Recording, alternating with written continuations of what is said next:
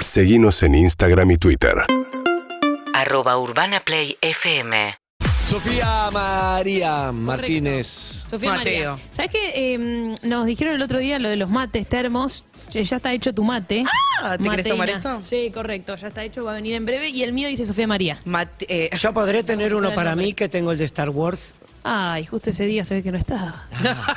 Bueno, ya voy a venir más seguido. Eh, vaya, eh, Que te lo digo, no, que mate. te lo hagan en Uruguay. Ya voy a venir más Hay seguido. una forma tan dulce de ser cruel que está El mío. No, Mateína. el Se mío, llama ¿hay uno mío? ¿O no? Arroba Mateína. Pero yo te lo pregunté y me dijiste que ya tenías. Nadie, chicos, por favor. Ay, lo- ves que se puede ser perfecto. Cruel. sí, que la no gente de que no me tenga dijo. La gente de Mateína le dijo, arroba Mateína. En serio, ¿Qué? dijo ¿Qué así y dijo, ¿quién quiere? dale. ¿Quién- ¿Quieren No, algo? dale, dale. Y hicimos, ¿te querés comer esto? Y yo dije, ¿te querés tomar esto? Y me... O lo puso, ¿te querés comer esto? No, igual No, sí. ¿te querés tomar esto? Ah, A mí que no me ponga te querés tomar esto es una falta de respeto. Bien, y eh, hubo deporte el fin de semana, lindo deporte, eh, porque se jugaron las semifinales de la Copa de la Liga Profesional. Ya vamos a estar hablando de eso. Antes le quiero contar que mm, también fue importante a nivel tenístico. Se jugó el Master 1000 de Roma, el ganador fue eh, Novak Djokovic, le ganó la final a Tsitsipas y es importante porque ya estamos en la previa a lo que se viene que es Roland Garros. Y antes le había menos. ganado a Casper Ruud. Sí, exactamente, bien. Tsitsipas. En semifinales. ¿En Rolanga sigue el tema vacunas? ¿O va a poder no, jugar Djokovic? Ya no puede jugar, sí. Ya sí, puede sí. jugar Djokovic. Ya está habilitado, así que Djokovic va a poder jugar. Y después de ganar este Master 1000 de Roma, ya se, se candidatea, sin dudas. ¿Y Orreido Roland era, Garros pero- cómo está? ¿Quién? Orreido Roland Garros, ¿cómo está? Y la verdad que está con lesiones. Está, de hecho, perdió en cuartos de final frente a Yapovalov, al canadiense. Y es duda, porque él habló que, más allá de, lo- de las molestias que tiene en el pie, él vive lesionado. Ya está acostumbrado a jugar de esa manera y cada vez le afecta más o le molesta más.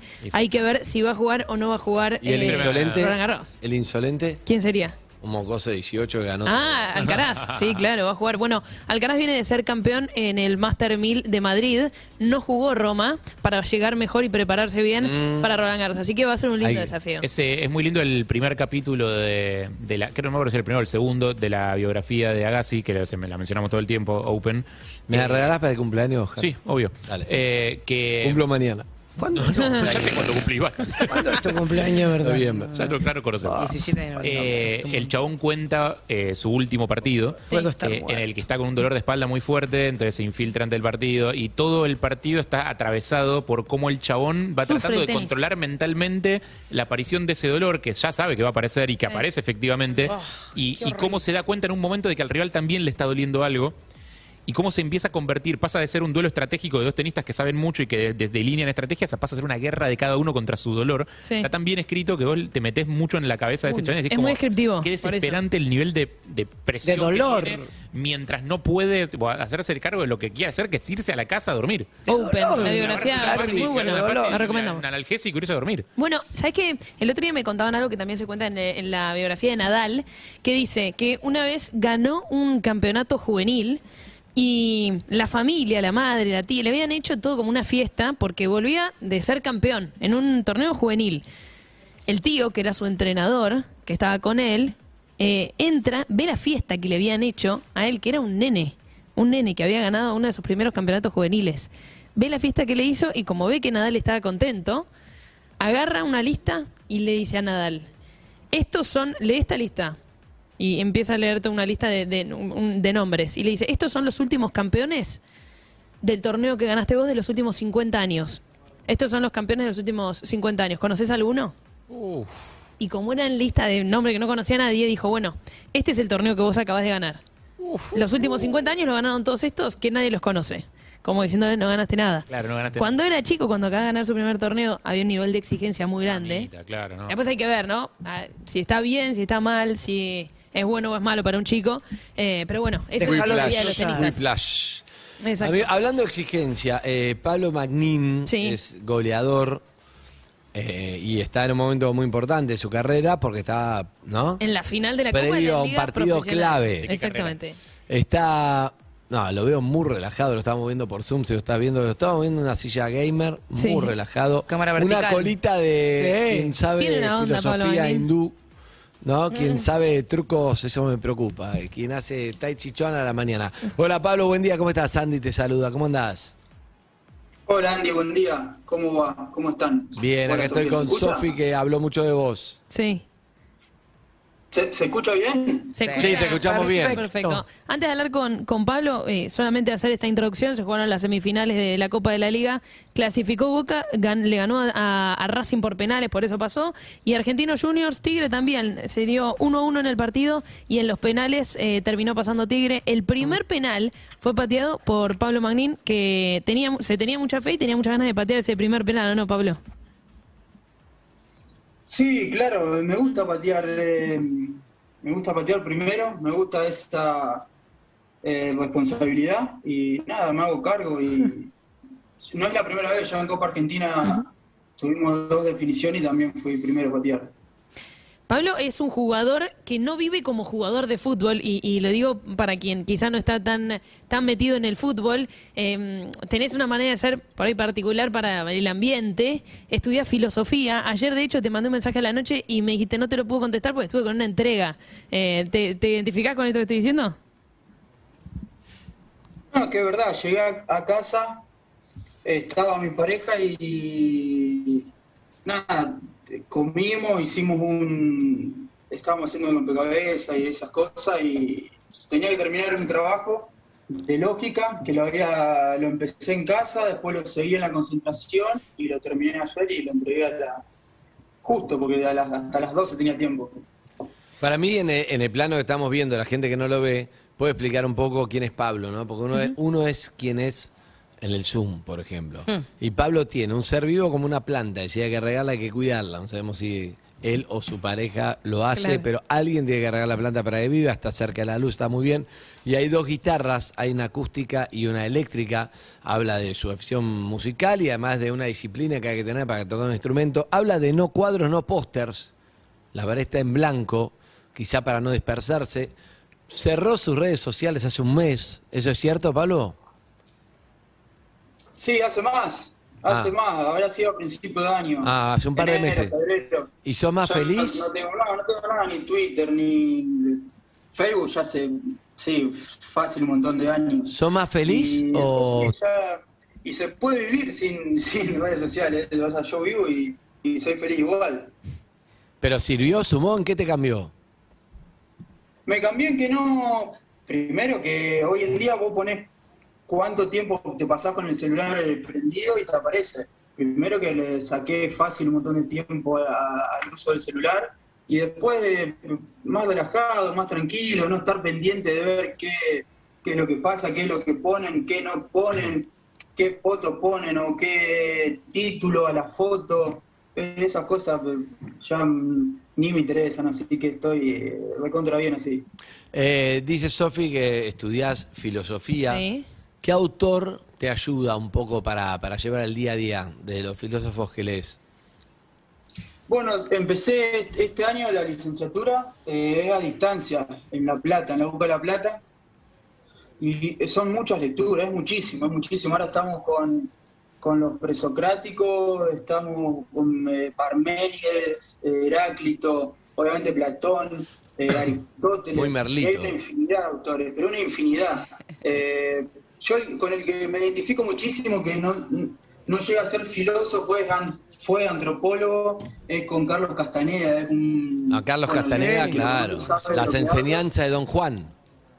Claro, bueno, empecé con ese y obviamente después derivó en un montón de, un montón de libros, pero es el que más me, el que más me gusta, el que más me llegó, el que me devoré los libros. Eh, es recontra interesante, súper interesante. ¿Cómo llegás a la filosofía, Pablo? Porque uno se supone que del entrenamiento, que tu viejo, ¿cómo, cómo te llega toda esa data?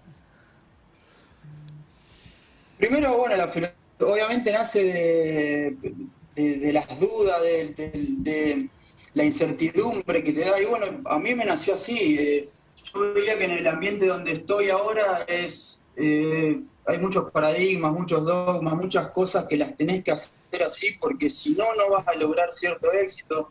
Y yo me preguntaba todo el tiempo, ¿por qué tengo que hacer así? ¿Por qué me tengo que vestir de tal manera? ¿Por qué tengo que declarar de esta manera? Eh, ¿Por qué te dicen comprate la casa, comprate el auto, hace esto, lo otro?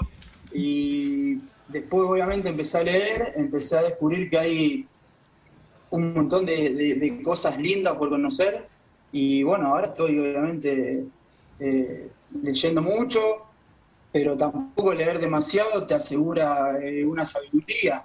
Eh, Claro. La sabiduría también va por, va por dentro y, y realmente es sabio el que se conoce a sí mismo y no tanto de los demás. Pero, ¿qué, qué te interesa más si tuvieses que hacer, no sé, una, un paralelismo? ¿El fútbol o la filosofía? ¿Qué te gusta más?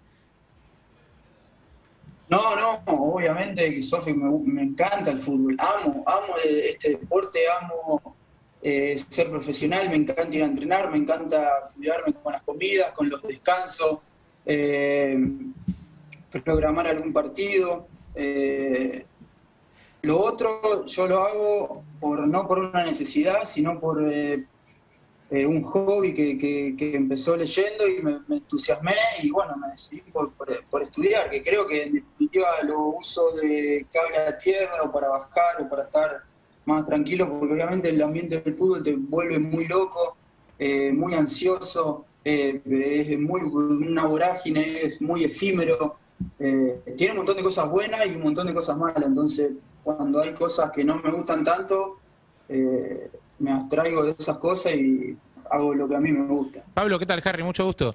Eh, me quedé colgado de lo anterior. Digo, arrancaste haciéndote un montón de preguntas. Hay mu- muchos filósofos dicen que, que en eso consiste la filosofía, básicamente en hacerse preguntas. Eh, te quería preguntar si habías encontrado algunas respuestas a esas cosas que te habías preguntado de por qué me tengo que vestir así, por qué tengo que comportarme de esta manera, eh, por qué la forma de ser futbolista es esta, digamos. ¿Te encontré, ¿Encontraste alguna respuesta a todo eso o más preguntas nomás? Buen día. Buen día. Eh, básicamente en eso consiste, por ahí de que no existen es- esas respuestas o no, no las podemos llegar a entender a veces. Eh, yo creo que el futbolista termina siendo futbolista porque eh, hablo de no de jugar a la pelota, de patear, sino hablo de que tienen los- el, el auto, tienen todos el mismo tatuaje, el mismo corte de pelo, Claro. hablan igual, eh, hablan de lo mismo. Es porque en un momento teníamos la, la cabeza en blanco y cuando llegás a un plantel profesional o ya en, mismo este- en esta, en esta época ya en inferiores, eh, uno mira siempre a, lo- a los referentes, a lo más grande y es lo que te marcaban, es lo que te decían que, que había que hacer o que tenías que hacer.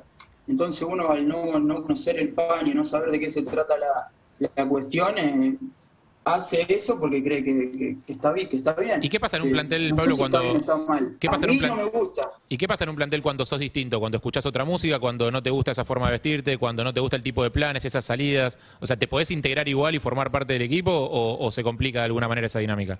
Sí, claro, obvio, obvio. Lo que eh, siempre va a encontrar uno que está en la misma que vos. eh. yo he hecho, eh, coseché muy pocas amistades en el fútbol, pero son amistades genuinas, son reales, son puras, tienen sentimiento. Entonces, eso me deja tranquilo que, que yo sigo la mía y, y al- alguien vas a encontrar que le, que le gusta hablar de lo mismo que vos, que escuche tu misma música.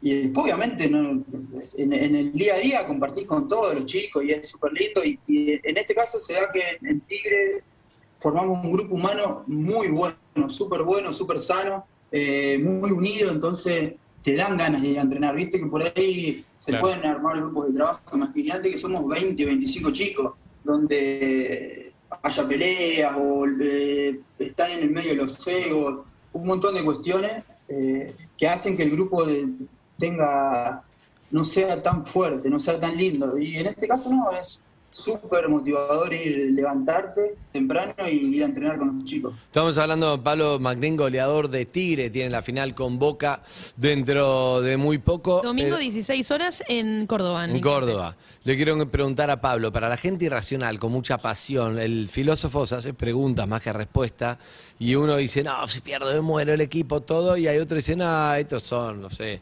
eh, viste cuando los que dice 11 Son- millonarios son- son corriendo 11 giles atrás. de corriendo atrás de una pelota. a Una pelota, claro. Él como filósofo, ¿qué piensa brevemente? Y por supuesto que vamos a terminar con música, y esa guitarra hay que probarla en el Zoom, Pablo. Muy bien.